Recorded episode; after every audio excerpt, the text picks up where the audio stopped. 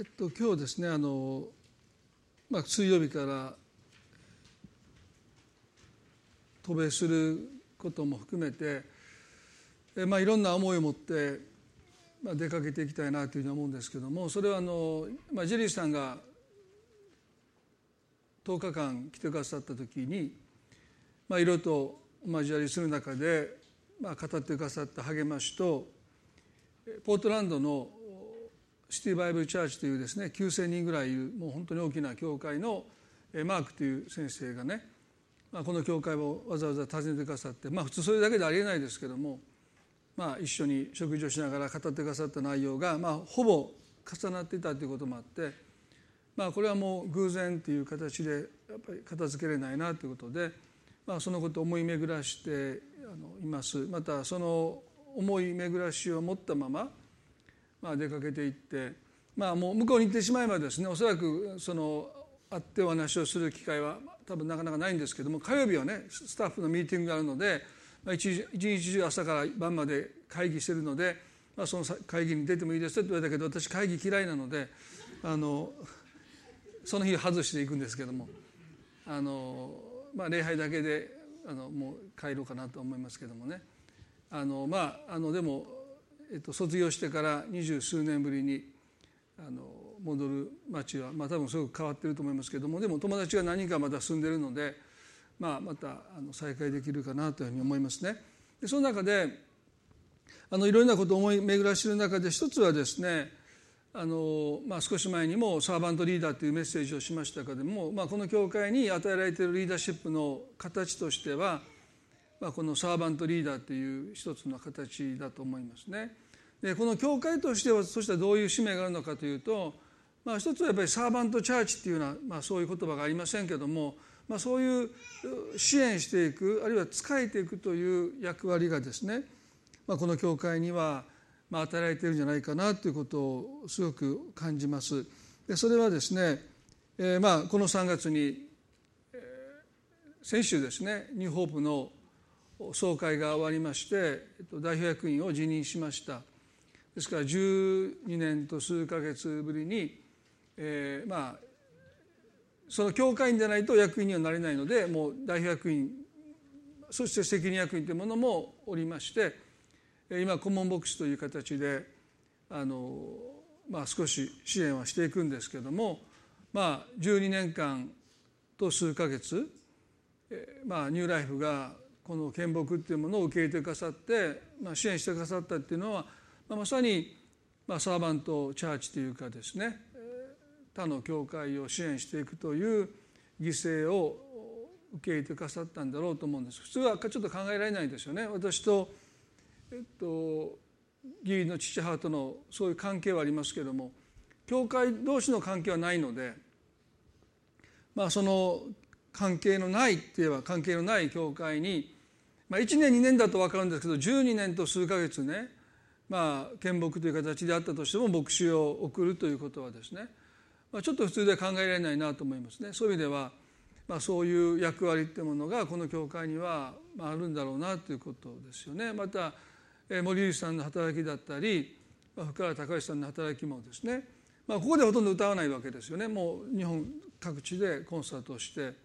えー、その教会教会を支援しておられる、まあ、そういう働きを私たちが、まあ、十分とは言えませんがこう背後で支援しているというのも、まあ、この教会に託されている一つの働きだと思いますね。あと、まあ、関西牧会塾という、まあ、牧師に対する働きもそうですよね。まあ、それをいくらやったって歓迎はないんですね。もう出ていくばっかりですよね。でもうこちらが会場も抑えて講師の接待もしてで来る人は来てお話聞いて帰るだけで後片付けしてとかっていうのは全部私たちが、まあ、しないといけないわけですけども、まあ、そういうことも、まあ、いやいやってるわけではないので、まあ、担担ってるんだなということまたこの本の出版もね3冊「えー、心の刷新」という本と教会戦の本もですねいろんな教会で、えー、読書会であったり学び会で用いられているということもあの聞くんですね。でその売り上げも入ってこないんですよ。ゼロですね。あの僕は印刷代出しましたけどその売上げの0.1でも言っとけば1でもあれば10円ぐらい入ってくるんですけど1冊につきね。まあでもゼロですからもうあのボーナス使って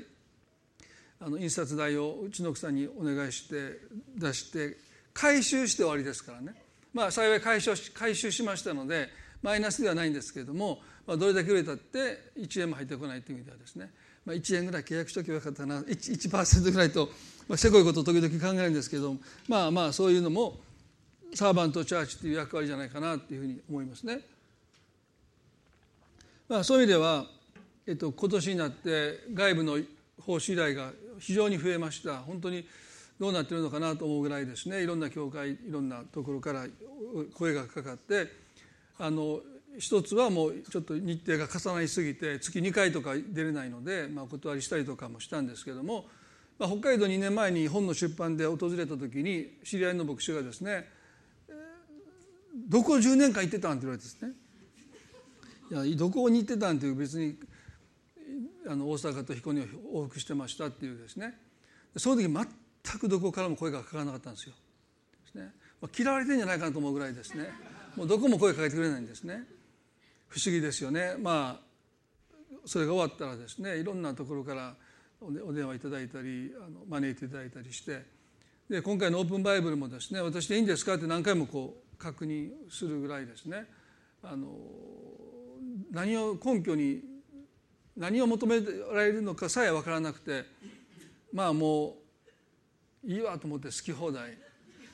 話させていただきましたけれども、まあ、そのその結果として背中叩かれるというですね。まあ良かったのかなとは今自分では思ってるんですけども。まあそういうことも含めてですねあ何か神様がますます私たち個人個人に与えられた使命とかこの教会に与えた使命というものをもう一度こう明確にしてくださってるんだなということをねあの思わされています。またその思いを持って、まあ、アメリカに行って、えー、一旦少し距離を空けて、まあ、あの振り返りたいなというふうに思うんですけども、まあ、今日ですね創業での20の中から一つの、まあ、私が今回のことを自分の中で整理していく中で、まあ、もう一度この主に使えるということをね一つのテーマとして見つめていきたいなというふうに思うんです。商業伝の20章の中にはパウロの第二宣教旅行のいわばこの帰りの道中の中で起こった出来事がこう記されてるんですね。一節では騒ぎが収まるとパウロは弟子たちを呼び集めて励まし別れを告げてマケドニアへと向かって出発したこの騒ぎっていうのはどういう騒ぎかと言いますとこの19章に行きますとエペソという町で一つの騒動が起こりますパウロがエペソの町に行って、まあ、今のトルコにあたるですね。その西側にある、えー、町なんですけども、まあ、小アジアと呼ばれたあの地域でこのエペソでパウロが宣教しますとリバイバルが起こりました。町中があのニネベの町のようにですね町中がですね偶像礼拝から立ち返って、まあ、全員とは言いませんけれども多くの者たちが主イエスを救い主と信じてそしてそこはですね魔術が盛んだったんですね。でそういう魔術をなりわいとしていた人たちが、まあ、廃業してでその書物を、まあ、2,000年前の書物なんてもう非常に高価ですよね。印刷物じゃないですから全部手書きですから、まあ、そういう本をみんなが集めて処分したその代価が聖書に相当な金額になったと記しています。ですからまあいわば霊的な覚醒が起こってもう魔術をなりわいにしてた人たちもその商売道具であるその魔術書も焼き払ってですよね。どうやってこれから生きていくのかどう生活していくのかもうそんなことすらもう考慮もせずにもうそういったものを焼き捨ててですね。そして多くの人たちが主に立ち返っていった。しかしそのことによってこの町の経済がこの打撃を受けるんですよね。アルテミス神殿という今もその遺跡がありますけれどもアルテミスという女神を祀っていたそこにもう国内問わず国外からもたくさんの人が参拝に訪れてまあにぎわっていたわけですよね。神殿の近くには多くの店が列を連ねてこの模型を売ってたね神殿の模型、まあ、お土産なんでしょうかでそういったものがなかなか売れなくなっていくわけですよね。でそのことに対してこの銀細工人のですねデメテリオという人がまあ騒動を起こします。偉大なのはエペソ人のアルテミスだと叫び始めたその叫びに同調した人たちが大騒ぎを起こしてでも聖書はね彼らは何について騒いでるのか基本的にはよくわからないでもうただ日頃の不満をですね鬱憤をぶちまけたでその勢いでパオの同行者たちが捕らえられてパウロの身にも危険が及ぼうとした時に町の書記官が介入してまあ、この騒動は沈静化します。まあ、聖書は騒ぎが収まるとというふうに書いてますけれどもパウロは弟子たちを呼び集めて励まし別れを告げてマケドニアへと向かって出発した、まあ、淡々とこう記されてるんですよね。でこのパウロという人の生涯はまさにこの伝道旅行のようなですねもう神様の使命に生きるっていうですね何か彼自身の中に何か確固たる計画があってその計画に従って生きるというよりはまあ導かれるままにという、まあ、そんな言葉が一番ぴったりくるんじゃないかなですね。今日私たちはこのパウロの生き方っていうことをですね少し見つめたいなと思うんですこの後ですね見ていきますと使徒行伝の20の17でパウロはミレトからエペソに使い送って教会の長老たちを呼び長老たちを呼んだと書いてます。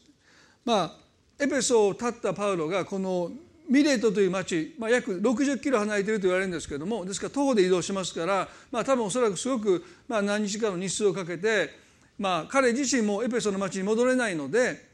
エペソの教会の長老たちをこのミレトという町に呼び寄せて、まあ、送別のメッセージを語るわけです。でその送別のメッセージの中に、まあ、大切な彼の言葉があります。18節で彼らが集まってきた時パウロはこう言った「皆さんは私がアジアに足を踏み入れた最初の日から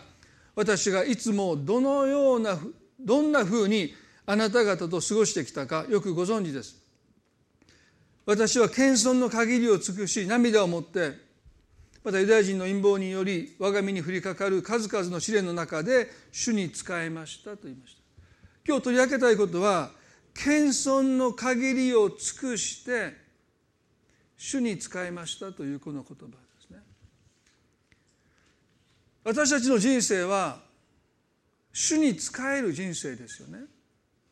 私たちの主イエス・キリストご自身も使えるものの姿を持ってこの地に来てくださったと書いてます。ですから私たちがキリスト者としてどのように生きるのかというその問いに対して最も適切な答えは主に仕えるものとして生きるということで、ね、主に仕えるとはどういうことかと言いますと私たちが仕える人々の中にあるいは教会の中に神様の御心神様の御胸が成し遂げられることに対して神様と一緒に働くということですよね。主に仕えると私たちが直接的仕える人々の中に教会の中に私たちの願いではなくてその人の願いでもなくて実のところですね神様の御心と御胸が成し遂げられることのために神様と一緒に働くっていうことが主に仕えるということの意味するところだろうと思うんですね。ですから私たちは私たちの願いを押し付けるわけでもなくてその人の願いがなることを助けるわけでもなくてただ神様の御心と御胸が成し遂げられることのために単独ではなくて神様と共に働くということ、まあ、このことを私たちは一つの定義として持っておいてもいいんではないかなというふうに思います。もし私たちにこの視点が欠けてしまうと、まあ、サーバントリーダーもサーバントチャーチもですね単なる御用聞きになってしまう、まあ、危険性がありますよね。ヨハネの5の19でイエス様はこのようにおっしゃいました。誠に誠にあなた方に告げます。子は父がしておられることを見て行う以外には自分からは何事も行うことができませんとおっしゃった。父がなさることは何でも子も同様に行うのです。イエス様の言葉子は父がしておられることを見て行う以外には自分からは何事も行うことができませんと言いました。これがしもべの姿ですよね。しもべは主人がしていることをまず見ないといけないですね。そしてそのしている働きに対して関わっていくわけでしょ。しもべは絶対自分からは何もしないんですよ。ね。まあ、例えばお店の厨房で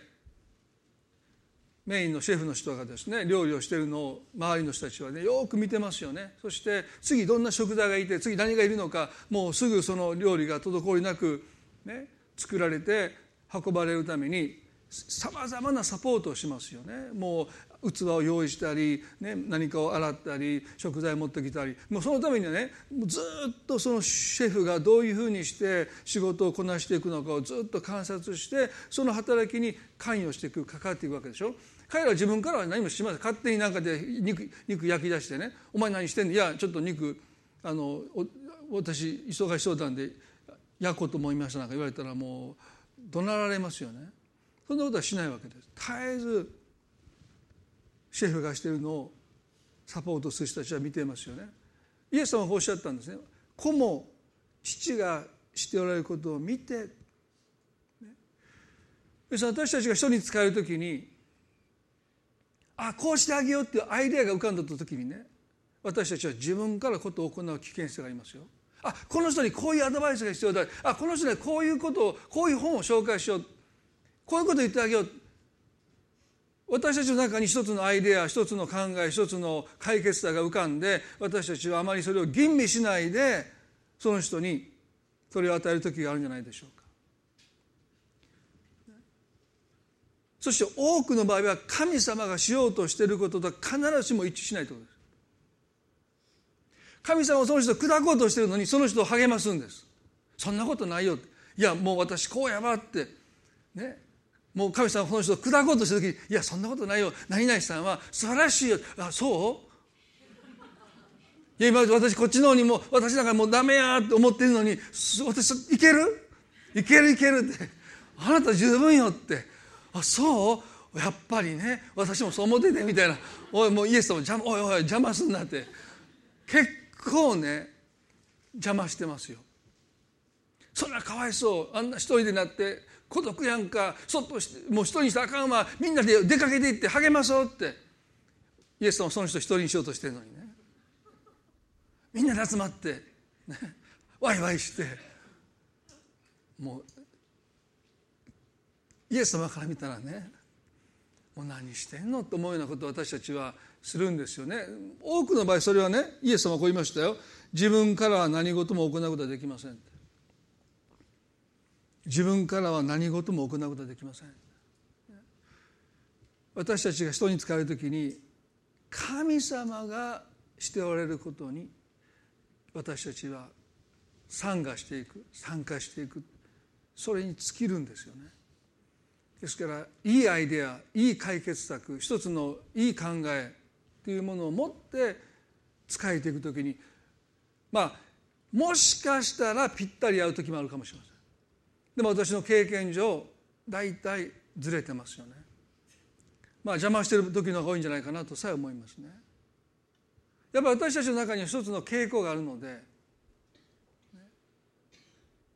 私たちのやり方でやろうとしてしまう。だからあのイエス様ですら神の御子ですら自分からは何事もできませんって。全知全能なる神様ができないって言ったのはもうごくごくごく限られたことに関してこの方はできないという言葉を使われた。それは勝手に私は何か何事も自分からはできないという意味においてはご自分のことを非常に制約なさった。もうどんなことだってできる。もう全知全能なる神ですよ。その神にとって唯一できないとおっしゃったのは自分からは何事もできない。私ができることは父がしているのを見てその働きに加わっていくことなんだ。だからこうおっしゃいましたよ。父がなさることは何でも子も同様に行うのです。もしそのことを神が初めて神が成し捉えるならばそしてその働きにもし私たちが招かれているならば私も神様と同じことができるという何とも大胆なことをおっしゃった。でも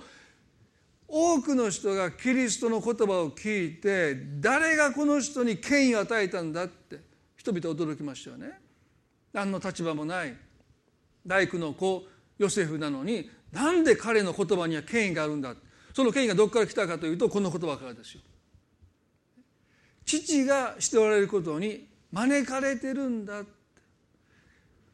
神様が私を選んでくださって私を立ててくださったんだという確信ですね。ですから親が子に対して持つ確信というもの権威というものも親という立場以上に神様が私を選んで私を承認し私を立てていてくださるんだというこのことにおいて私たちは確信を持って子供に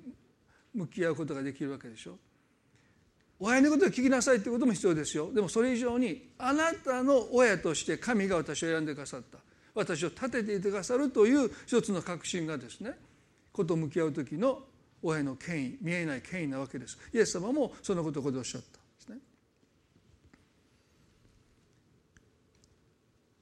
エペソの6章から6章の5節から7節でパウロはね先ほど送別のメッセージを送ったエペソの諸教会の人にこのような励ましの手紙を送りました。エペソの6の5から7で「奴隷たちよあなた方はキリストに従うように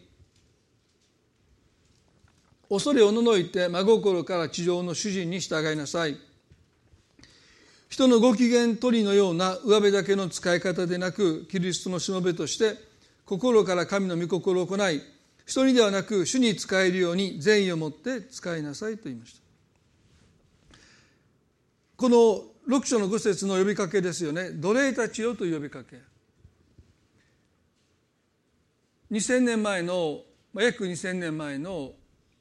エペソの教会の中には地上の主人とその奴隷たちが主に仕えるというまあ主に仕えるしもべという意味においてね、まあ、同志として対等な関係で対等な立場で、まあ、教会に集っていた、ね、まあ、これは驚くべきことですよね。まあ、今もこの差別というものはいろんな教会の中で、まあ、白人あるいは黒人の教会の中でも、まあ、差別が完全にないかといえばですねあるわけですよね。でも2000年前に地上の主人と奴隷がですねキリストに仕えるしもべという関係において、まあ、対等な関係で、ま、礼拝に集っていた、でも問題は一歩教会から出ますとそこには地上の主人と奴隷という、まあ、いわば歴然とした差が存在していてまあ、彼らの経済的な格差もですね非常にまあ大きかったわけですよね。でその中でこのクリスチャンになった奴隷たちが一つの不満を持ち始めます。でそれはね教会では対等なのに教会では席を並べて座るのに一歩教会の外に出るともうおそらく同じテーブルでは食事をしないしまあ暮らす家も住まいも違うわけですよね。そこに明らかに主人と奴隷の格差がありました、ね、でクリスチャンじゃない奴隷たちは基本的には主人を非常に恐れていますのでまあ恐れから言われるがままに従うわけです。使えていくわけですけれどもクリスチャンになった奴隷たちは一つの葛藤を覚えるんですね。教会では対等なのになんで、まあ、月曜日から土曜日まではこんな上下関係の中に私たちは生きないといけないか。イエスにあってキリストにあって私たちは平等ではないかという思いがありましたのでどこか彼らはですね不満を覚えるわけですよね。そして自分の主人をどっか低く見るんですね。そして手を抜くんですね。少しサボるんですね。甘いっていうのが入っていくんですよね。まあそれがクリスチャンの一つの弱さだと思いますよね。クリスチャンじゃない奴隷たちは、まあ、非常に主人を恐れたのでまあもうがむしゃらに必死になって主人に仕えるわけですよね。でもクリスチャンになった奴隷たちはどこかそういうことに葛藤を覚えて甘えてしまった。教会では対等なんだから教会では兄弟姉妹なんだからそんな思いでどこかでこう少し気を抜いたり手を抜いたりしてまあかつてのようにまあそれはいいと言いませんよでもかつてのようにがむしゃらに必死になって、まあ、使えるということをしなくなっていった。でそういうのをパウロは見ながらですね彼らにこう言うんです。奴隷たちよあなた方はキリストに従うように恐れを除いて真心から地上の主人に従いなさい。キリストに従うようにと言いました。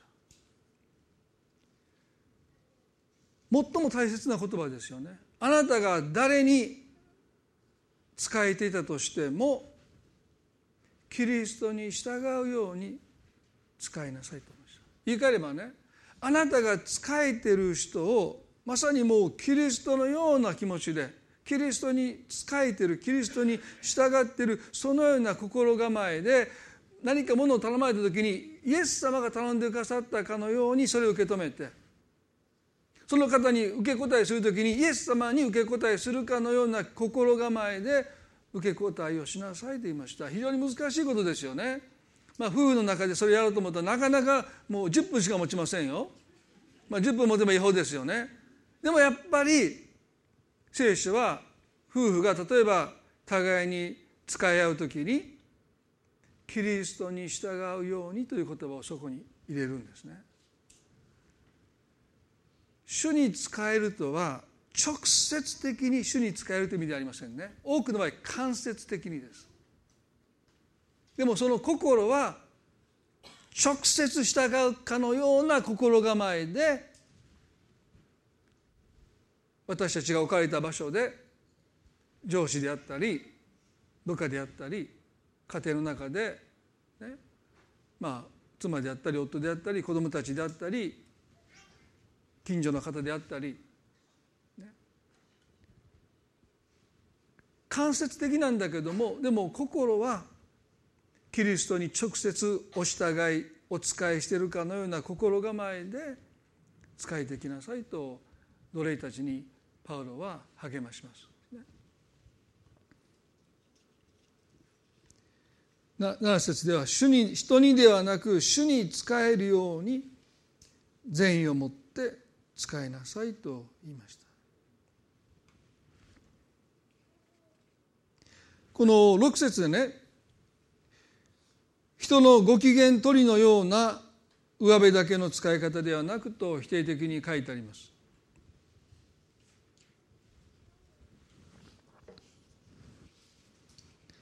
恐れから仕えてるしもべは基本的には人のご機嫌取りをします。でもあなた方はそうあってはならないと言いました。でもそう言われてもそう簡単なことじゃないんですよね。旧約聖書の中に登場する最も忠実なしもべはモーセです。でもそのモーセですらその生涯の最後皆さんもよく説教を通して聞いておられると思いますけれども大きな失敗をしてしまいますね。民数記の20章の10節で水がないって言って騒ぎ始めた民に対してモーセはついに怒りを爆発させました、ね、こう言いましたよ。民主記の20の10で逆らう者たちをさあ聞け。この岩から私たちがあなた方のために水を出さなければならないのかと言いました。逆らう者たちをさあ聞け。この岩から私たちがあなた方のために水を出さなければならないのかと言いました。この言葉の中に2つの思い違いあるいは思い上がりと言ってもいいようなんですね。ことが2つあります。一つはこの岩から私たちがという言葉ですね。まずこれは一つの思い上がりです。私たちがという言葉。そしてあなた方のためにという言葉です。この岩から私たちがあなた方のために水を出さなければならないのかという言葉ね。ここに二つの勘違い上の思い上がりが示唆されてます。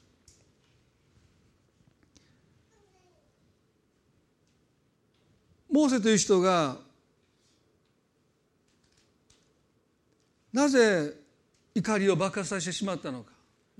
その結果として彼は大きな刈り取りをしなきゃならなくなりました。それは約束のうちに行けないというですね。別に金銭の不正をしたわけでもないし不道徳なことをしたわけでもないんですね。ただこの一言をぶちまけたことで彼はもう約束の地に入っていけなくなりました、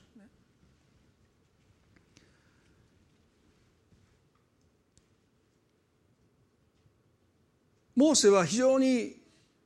しもべの心を持った人でしたでもその反面しもべの心を持っているということの一つのウィークポイントはですね人々が私のことをどう思うのか人々が私のこの働きを受け入れてくださるのか喜んでくださるのかということが非常に気になるんです。このしもべの心を持ってない人は全然気にならないんですね。例えば家庭で料理をする場合ですよね。この正面の心を持っている人はその料理が美味しいのか美味しくないのかどうなのかというのを非常に気にするわけですよね。でも正面の心あんまり持ってない人は基本的に美味しいかまずいかあんまり気にならないです。もう出したら終わりです。お母さんこれ塩っぽいそんな塩でも塩っぽいって言ってもですねそん死ねへんってそれだけですよ。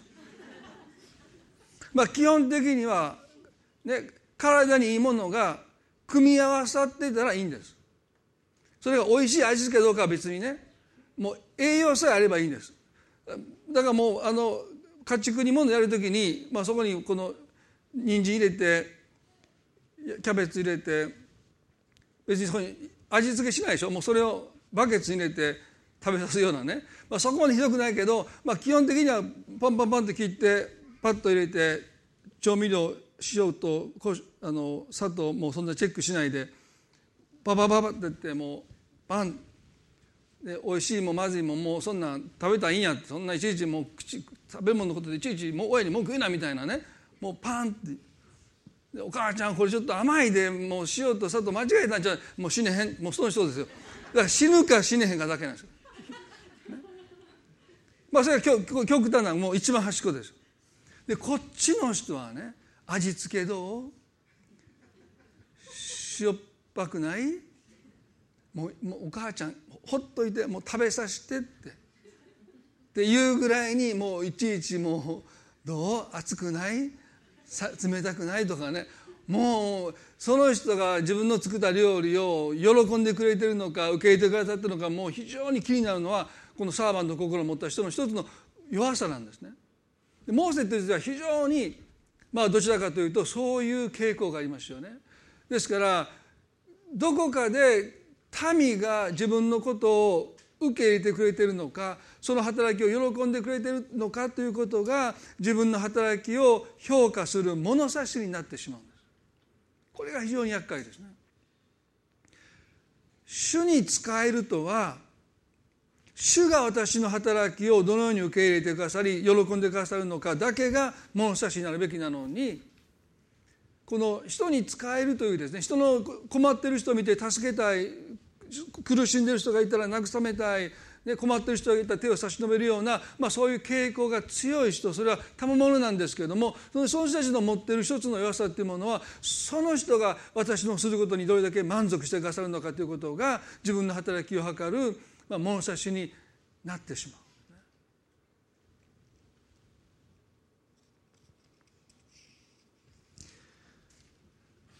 神様がモーセを召した時に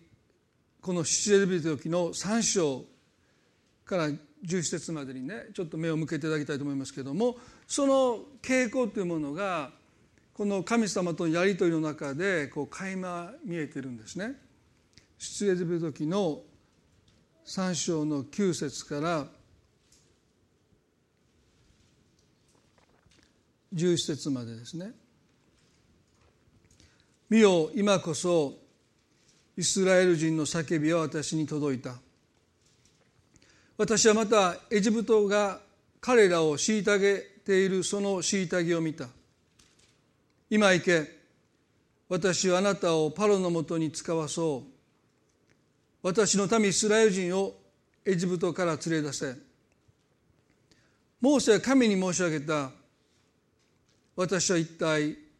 何者なのでしょう。パロのもとへ行ってイスラエル人を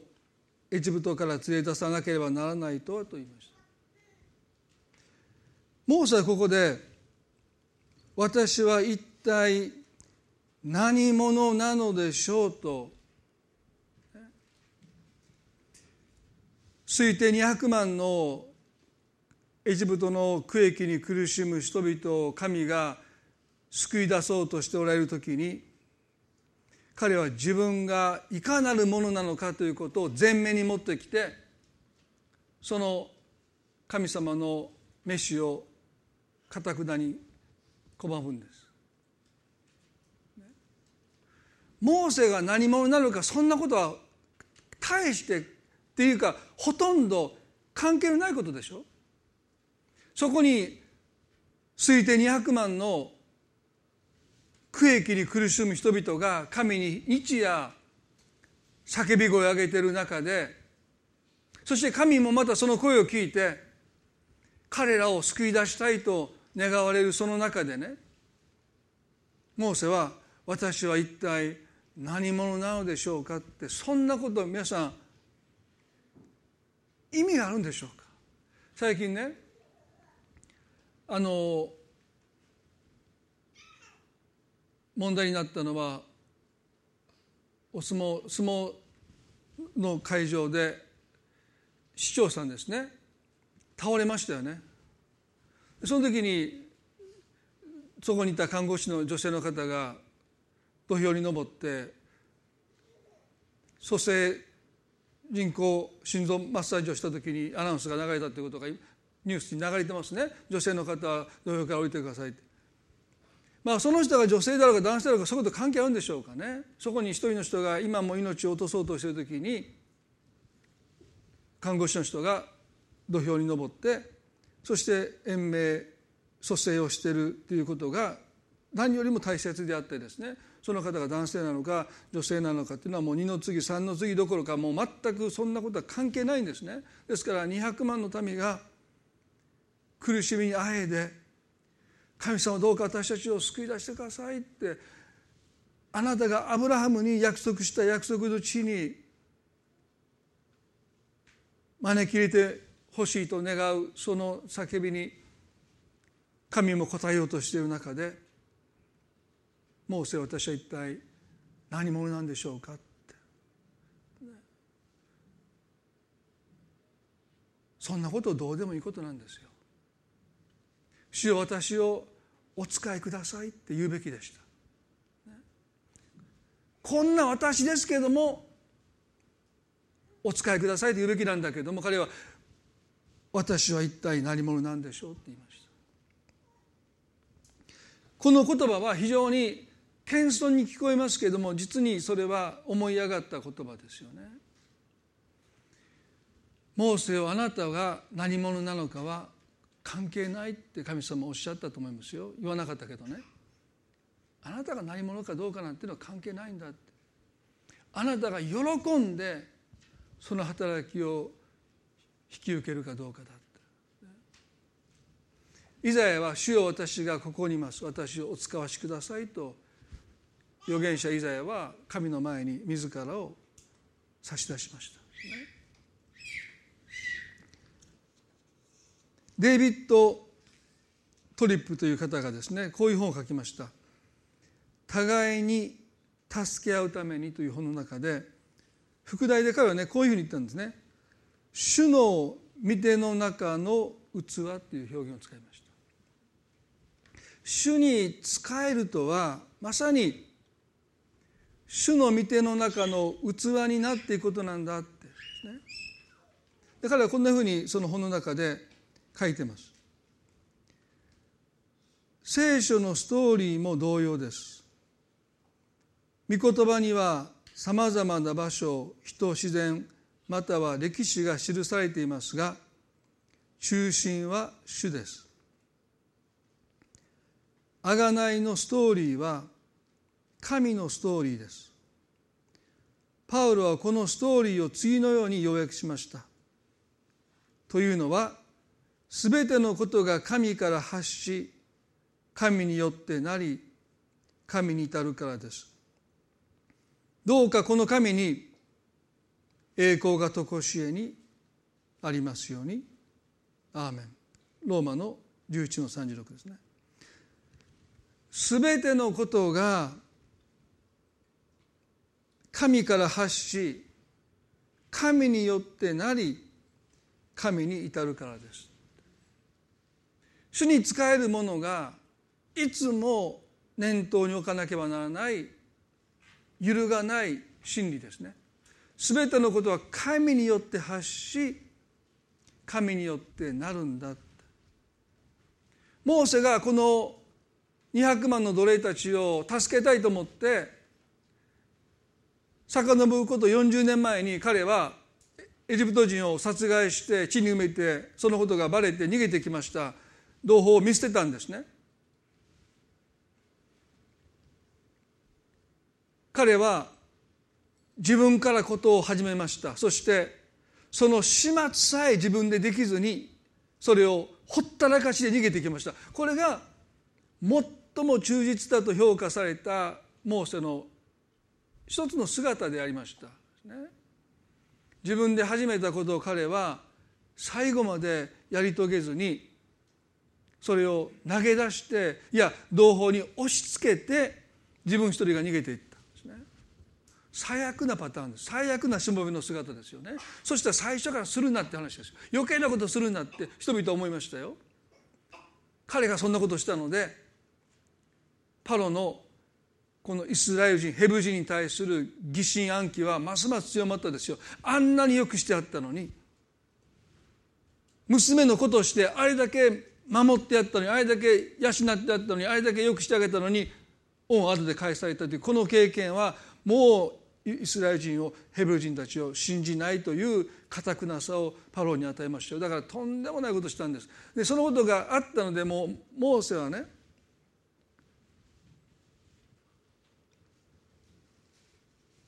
帰れないって私のことを受け入れてくれないと思いがありましたでもここでもやっぱり彼はね神から発し神によってなり神に至るのですという神様のストーリーの中心人物ではないのにもかかわらず何か自分が中心人物であるかのような振る舞いをここでもしますよね。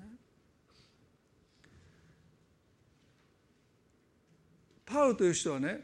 あのエペソに送った手紙の中で謙遜の限りを尽くしてと言いました。でキリスト者にとって謙遜の限りを尽くすということかというとアンドリュー・マーレという有名な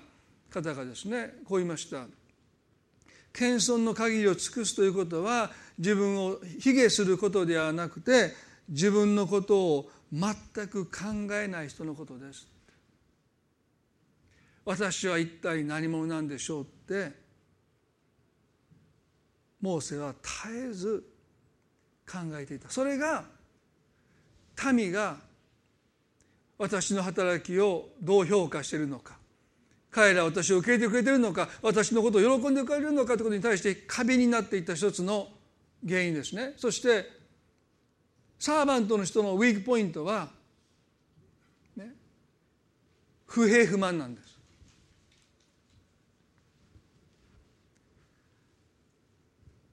先ほどの大げさな料理の話に戻りますと、ね、こっち側の人はね不平不満何とも思わないんですよ。ね、美味しくない冷たいまずい、ね、ちょっと腐った味がする。でも死ねへん死ねへん。それで終わりなんです。お腹痛かってもちょっとぐらい痛かっても大丈夫。死ねへん死ねへんって。ね、牛乳だってそうでしょ。賞味期間2週間。うん。まあちょっとギリするぐらいやけど死ねへん死ねんって。ねそういう人いるんですよ本当にね。死ぬか死ねへんかだけがもう料理の基準ですからね。でその人はもうね文句やようが不満だろうかも何にも気にしない。でもこっちの人はねちょっとした不満でもうその日の下準備からもうやってきたことがもう買い物まで含めてね。もう買い物行ったことぐらいからも全部含めて拒絶と感じるんです。ちょっと辛い。それでアウトですよ皆さん。気をつけてくださいね。こっち側にいる人のごご飯いただく時はねちょっと辛いんじゃないかなでその日が買い物に行ったところまで拒絶ですからね。朝から早く買い物行ったことまでももうその辛いの一言で拒絶です、ね、こっちの人はトイレに駆け込んでブリブリブリって聞こえてもね大丈夫。もうそんなん死ねへんから大丈夫。こっち辛いでアウトですからでしょ？私は一体何者なんでしょうというこのモーセの弱さはですね水がないって言って民が文句を言ったことだけで彼は怒りを爆発させたんですよ。なんでこう言うんですよ、ね、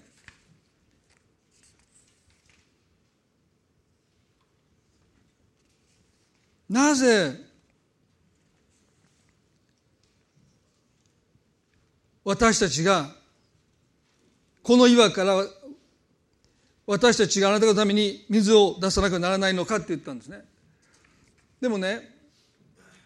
神様は岩に命じなさいとおっしゃったんですよ。でモーセが命じた岩が水出すんですよ。それだけですよ。もし神様がね山の上にある水源に頭に壺を乗せて1万往復しなさいと。200万いますからね。そしたら怒っていいですよ。こんな山に一人で頭に壺を乗せて水汲んできてね。一人でやったらこのなんでこんなことを私しないといけないかって言うんだけど岩に向かって命じるだけで水が出るんですよ。そんなに怒ることですか？別に彼が水を出すわけでもないんですよね。でもね私は一体何者なんでしょうかというそのことをどこかで抱き続けたモーセにとって一生懸命使えれば使えるほど水がないって言ったその不平不満がどうしても許せなかったもうもうど遡るところまで遡ってあれだけしたのにっていうところに行っちゃうんですね。たった神様が言ったことは岩に命じなさいってたったそれだけのことですよ。それだけのことなのに水がないって言われたことに対して彼は全否定された。拒絶されたというその怒りからね。私が今まであなた方のためにどれだけの苦労をしてきたのかあなた方は分かるのかって怒りを爆発させてる、パウロがなぜ謙遜の限りを尽くしてっていう言葉をあそこに添えたのかというと私たちが主に仕えていく時に一番気をつけないといけないことは私は一体何者なのかというこの自分の働きを人がどう受け入れてどう評価してくれて喜んでくれるかということに対して私たちが心を奪われる時にもう私たちは主に喜ばれること主に受け入れられることを私たちが報酬としてねそれを慕い求めるということをしなくなっていくからですね。モーセが約束の地に入っていけなかったのはそういうことなんだろうな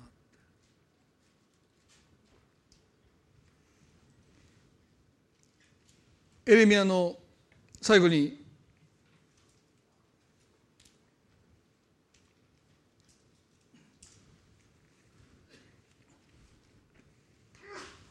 18章に神様は預言者エレミアに陶器師のに行くようにとおっしゃった、ね、で彼が言われたままに陶器師のに行きますとちょうど陶器師がですねここに書いてますように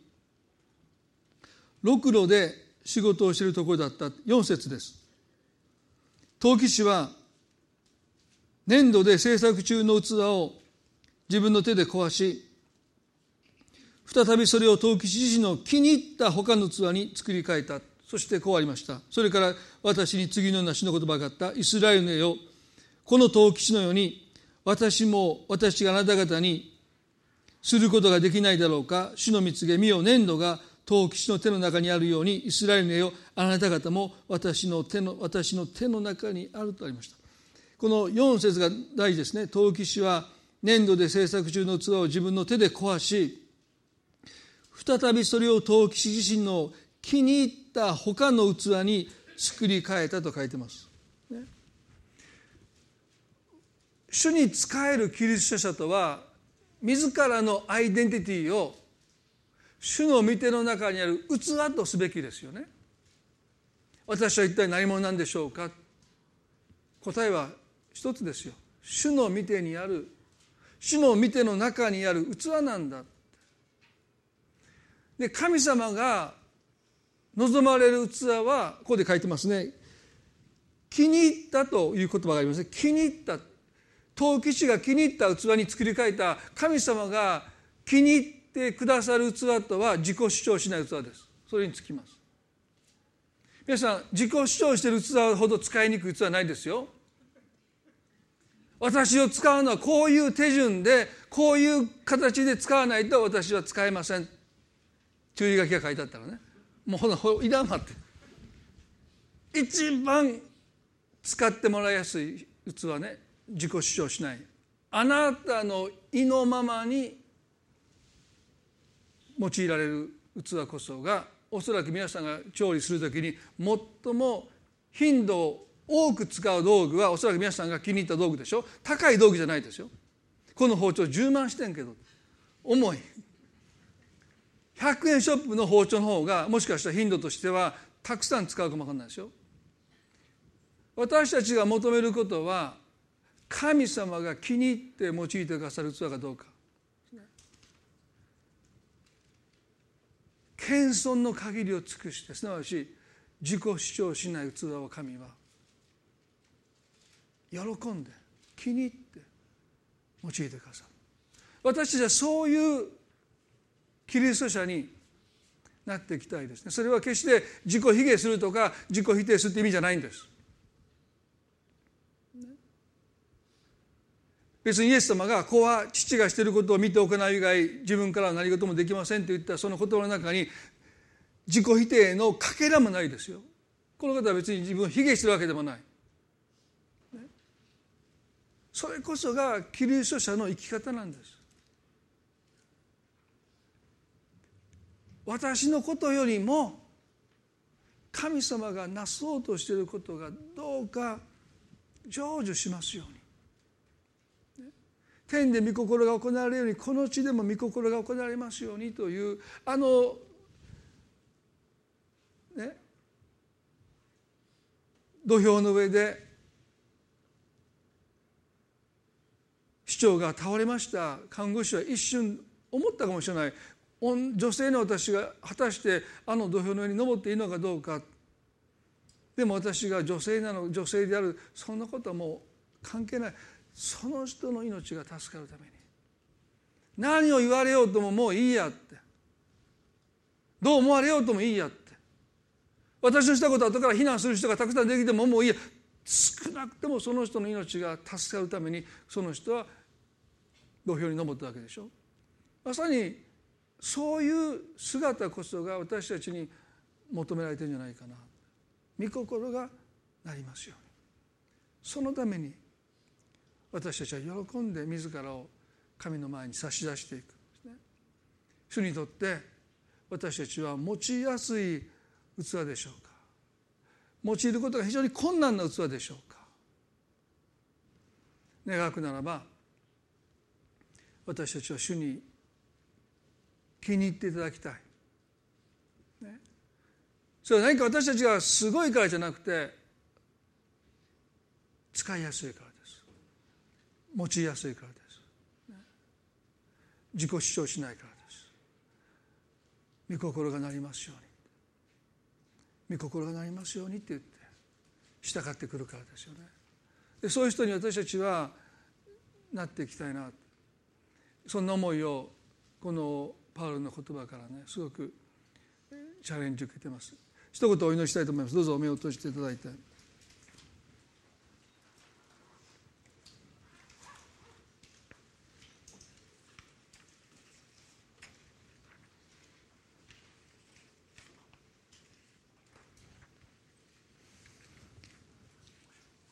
目を閉じたまま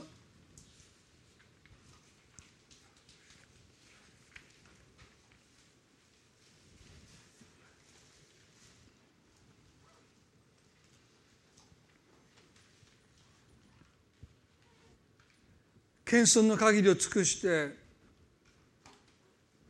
主に仕えること。それが私たちの生き方となっていきますように。キリストは使える者の姿を持って来てくださった。そこから私たちが離れると私たちの人生は神の使命から離れていきます。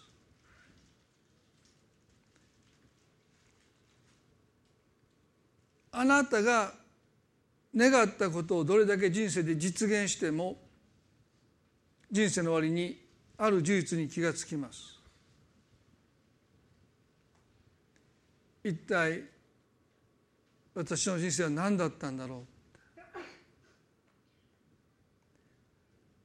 私たちは使えることを通して私たちの人生が完成していくというこの神様の真理から離れて生きてはいけないと思いますね。私たちの人生が完成するのは使えることを通してです。それが主の御手の中にある器としての私たちの生き方だからですよね。ダビデの手に握られた羊飼いの透析機もしかりですよ。そんなに価値あるもんじゃないんですね。でもそれがダビデの手に握られたからあのイスラエルを救う戦いにおいて用いられるんです。誰があなたを握っているかが何より大切なんですよ。そして主は私たち一人一人をその御手にある器として形作ってきました。陶器師がろくろの上で陶器を作るようにあなたの人生はいやモーセの人生もそうですね。最初から母の胎にいる時から形作られてきた人生なんですよ。そのためのハンドメイドが私たち一人一人なんですよね。私が何をしたいかじゃなくて主が何を私を通して成し遂げたいのかどうかそれが絶えず私たちの関心事でありますように。人がどう思うかではなくて主がどう思っていてくださるのか。そのことにいつも私たちの心が向けられますように。その時私たちは主の御手の中にある使いやすい器として神様と共に素晴らしい働きを担わせていただけるんです。あなたの存在の上に神の身胸が神の御心がある人々たちの人生の中に成就していく。そのこそがあなたの人生の完成です。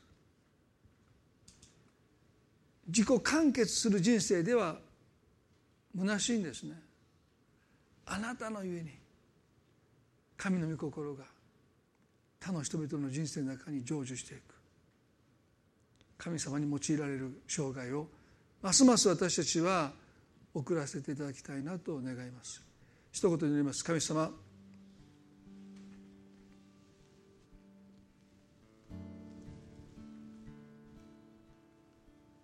今日私たちはあなたに仕えること主に仕えることを共に覚えました。それはほとんどの場合は間接的です。私たちの目の前にいる人たち夫や妻子供たちや上司や部下や仲間や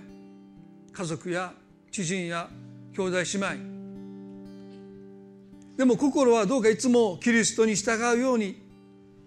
直接イエス様に従っているイエス様に仕えているようなそのような心構えを持って仕える私たちにますます変えてください。あのエペソの奴隷たちが教会では兄弟姉妹なのに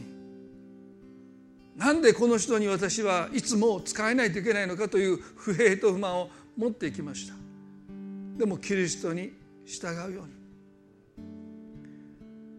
妻や夫に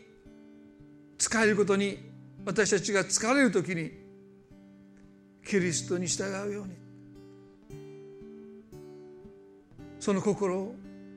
忘れていないか。もう一度自問することができますように。そしてキリストに仕えるという言葉裏返せばキリストに用いていただくということ。私たちはあなたにとって使いやすい器でしょうか？すなわち御心がなることを願ってやまない。それだけを願っている。そんな器でしょうか？あなたの手にフィットしてあなたがしたいと思うことが伝わってきてそしてそれが形になっていくために私たちが用いられていくのかど主よどうか私たち一人一人を。そんな器としてあなたがますます気に入ってくださってますます用いてくださって私たちを通して私たちが関わる人々の人生の中にどうかあなたの御心が成就されてきますように。そのことを私たちはこれからもますますもっと見たいです。お一人一人を神様どうぞますます用いてください。この教会をどうかサーバントチャーチとしてますますあなたが用いてくださるように。一人一人をサーバントリーダーとしてその置かれた場所でますます用いてくださいますように。そういう一人一人でありたいそういう教会でありたいと願います。ことは神に走って神によってなり神に至るのです。神様はそう信じます。主役はあなたです。私たちはあなたの手の中にある。器です。用いてください。主よこの1週間覚えてくださってあなたがこの真理に私たちの目をますます開いてくださってどうぞ。あなたに気に入ってもらえるような器になっていくことに私たちがますます心を砕いていくことができますように。もうその失敗民がどう思うのか喜んでくれるのかそのことに心をとらわれていってしまいました。不平不満が怒りになっていきました。どうぞ私たちの心を守っていてください。あの最も忠実なしもべであってもその誘惑に遭いました。私たちは弱いです。神様どうか私たちを守っていてくださいますように。この礼拝を感謝します。人々の上にあなたの祝福を祈ります。感謝を持って愛する私たちの主イエスキリストの皆によってこの祈りを見舞いにお捧げいたします。それでは皆さんどうぞ立ち上がっていただいて賛美を捧げたいと思います。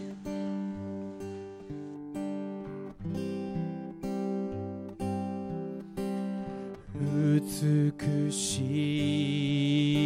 い素晴らしい主その御手で我がすべて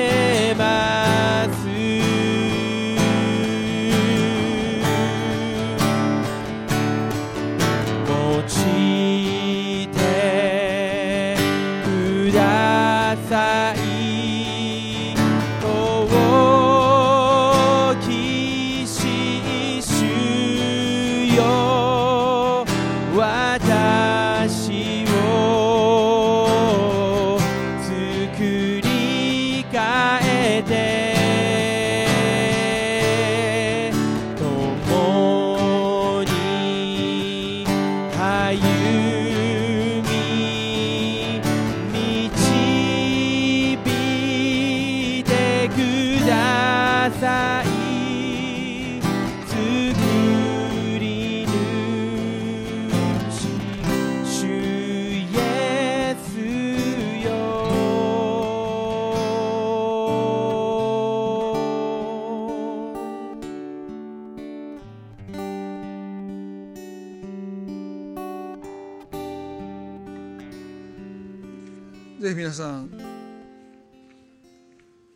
ご自分のアイデンティティを主の御手の中にある器としてもう一度しっかりと見つめながら主に用いられる器とますます変えられていきますように用いやすい簡単に用いていただけるような器に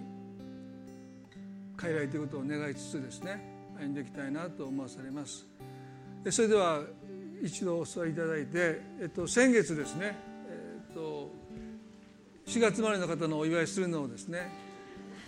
あの終わる直前にお互い気が付いたんだけども終わりますって言って与えたからあのちょっと言えなかったのであの気が弱いので皆さんあの4月前の方大変申し訳ないんですけども、えー、来年まで待っていただけますかじゃなくてあの今日ですねその場に立っていただいてあのお祝いしたいと思います4月お誕生日の方はそのその場にお立ちください Happy birthday to you Happy birthday to you Happy birthday